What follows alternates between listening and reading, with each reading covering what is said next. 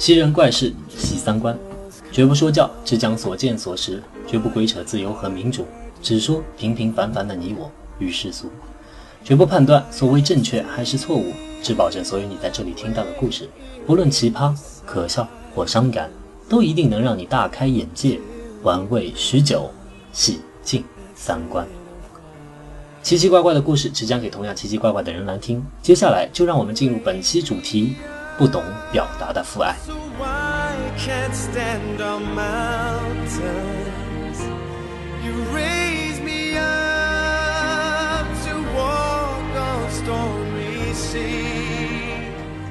有研究报告统计，现代人的黄金年龄在三十五到四十五岁左右。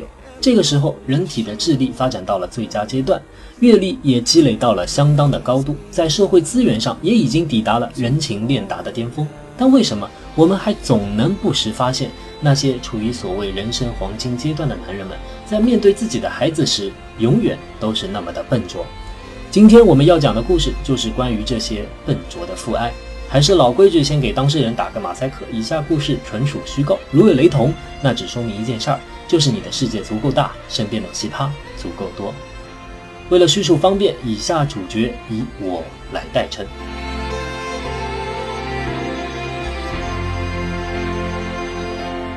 在产房外，我表面看似淡定地读着书，眼里却连一行字都没有看进去。不知为何，在放空的脑海里，各种各样看似不相关的事，就像岩浆泡泡一样，扑通扑通冒出来。比如这九个半月来被问最多的一句话，现在又在耳边响起：“你希望生儿子还是女儿？”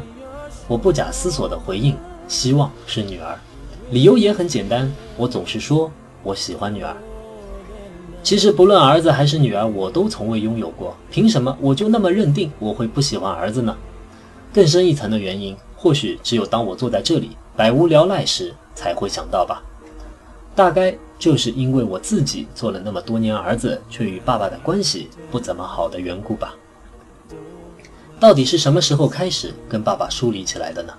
果然还是印象最深刻的那一次吧。记得那还只是上小学，我参加的合唱队出去表演，表演结束后回家的时间比平常要早一些。当我推开家门，看到爸爸跟另一个女人抱在一起的时候，我身边的世界在那一瞬间都开始变得不一样了。爸妈为了那件事吵到要离婚，怕影响到我，有那么一两个月，我就暂住到了妈妈的亲戚家。在这段日子里，他们反复地问我：“爸爸跟妈妈，你要哪一个？”起初我的答案还是爸爸妈妈我都要，但在不断的循循善诱中，我开始回答我不要爸爸了，我只要妈妈。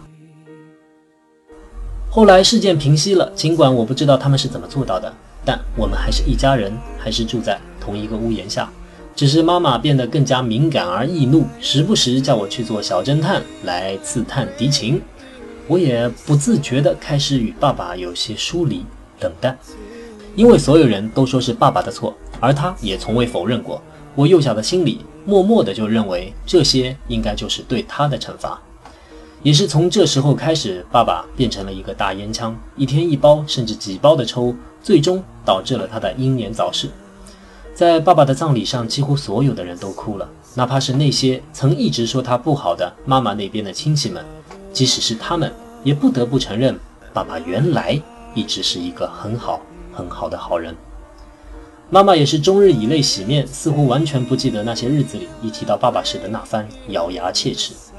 只是我完全没有哭出来，一方面是我对于死亡这件事还不太能够理解，另一方面在葬礼的人群中，我隐约看到了那个曾与爸爸抱在一起的女人，这事儿让年幼的我莫名其妙的很气愤。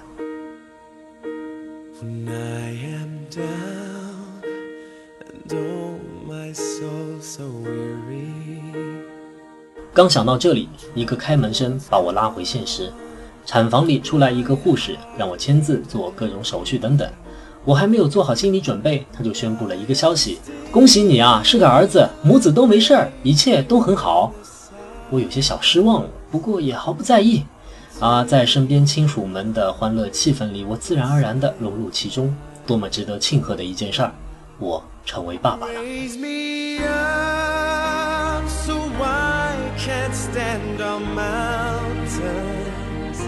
时光如梭，十多年过去了，襁褓中的小婴儿慢慢长成了一个阳光挺拔的小青年。我毕竟不是我爸，我坚信人与人之间是不同的。我要用我自己能做到的一切去疼爱这个孩子。月子期间，老婆身体不是特别好，喂奶、把尿都由我一手操办。等他稍微长大一点，就陪他一起玩耍。儿子就跟小时候的我一样，好奇心很强，简直就是一个会走路的十万个为什么。碰巧我又是个科普迷，他的问题我总有办法解答。时间久了，儿子自然而然的就与我更亲。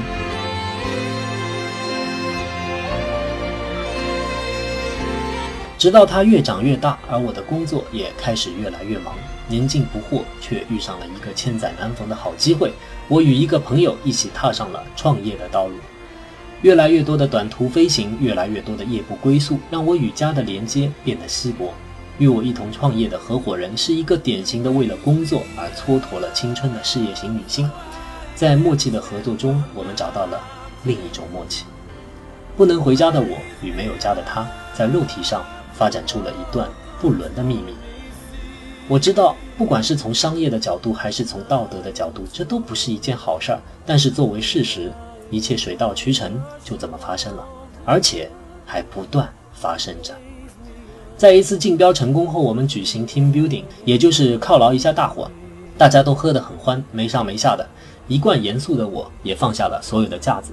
在散场后，我与合伙人一人手提一瓶啤酒，相互扶持着走在街头，边说边笑，感慨这一路的不容易，还有感激对方给予的一切，包括时间、精力、支持、热情与肉体的欢愉。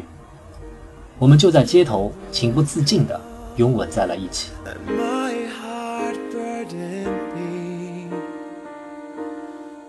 当我睁开眼睛，看到儿子还有一个与他同龄的少女手牵手呆立在不远的街角时，当我们四目相对，我的第一反应早已不是去训斥他为什么这么晚还不回家。当我不自觉地迈开脚步，想要跑到他面前去说些什么的时候，他比我更先扭头，逃跑一样的飞奔起来，模模糊糊的看到他一边跑。一边还在用衣袖擦着眼角。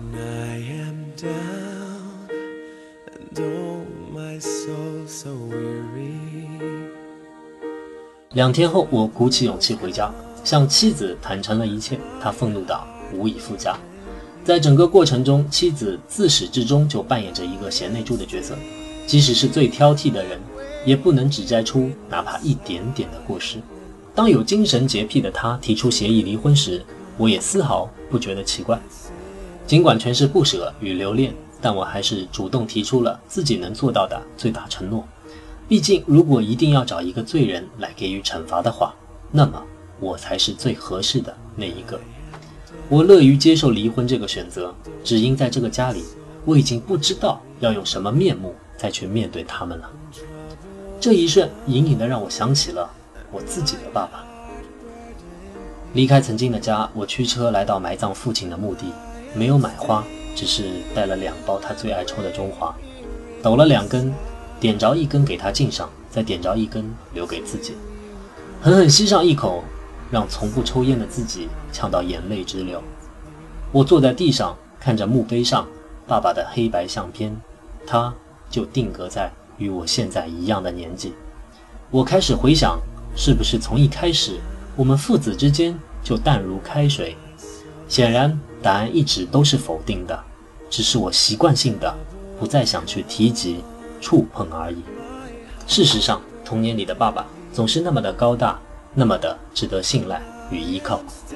拨开尘封的过往，我清晰的记得那些瞬间，在老妈不给我买糖吃的时候，老爸却偷偷摸摸从背后塞给我几块钱。在我生病住院的那些日子里。每次醒来睁开眼，总能看到老爸就坐在我身边。在人潮汹涌的灯会，老爸把我举到最高处，让我看到黑夜被霓虹色的烟花竞相撕裂。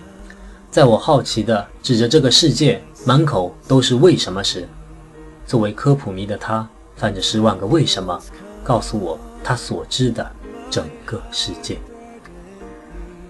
忽然之间，我释然了。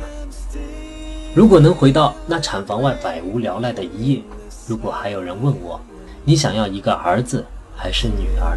我一定会回答：生个儿子吧。或许几十年后，他就能真的理解我了。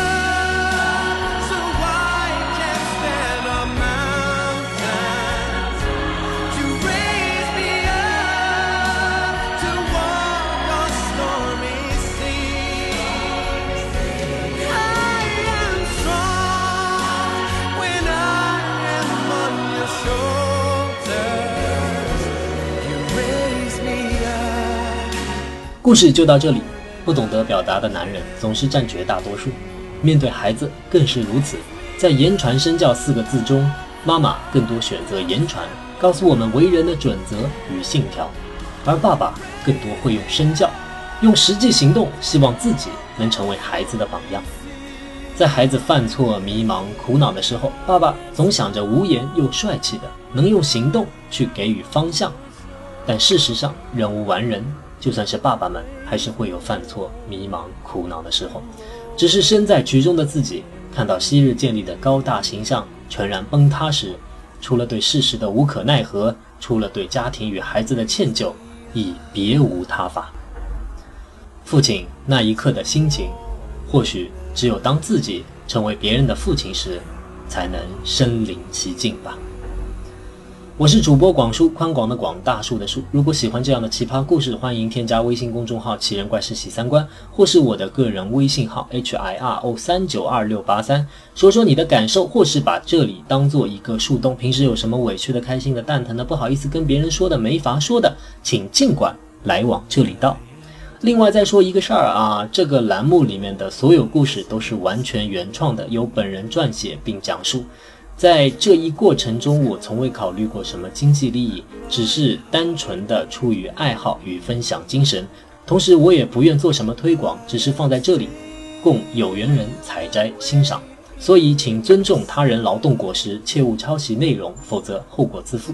下期话题：情圣语录第二章，不会泡妞的才告白。什么搭讪学、约会学这种专业术语包装起来的东西，搞得神神叨叨、深不可测，往往只是看得很爽，实战中却根本没有用。泡妞从来不需要改变自己，什么自信、什么技巧，靠改变自己追上的女人，还能算是你自己追上的吗？你想知道如何才能认识更多妹子，如何才能让妹子喜欢上真正的你吗？天生好手的泡妞达人用最实在的话语告诉你，如何才能拥有女朋友。敬请期待下期节目《情圣语录》第二章，不会泡妞的才告白，别的不敢说，保证喜三观。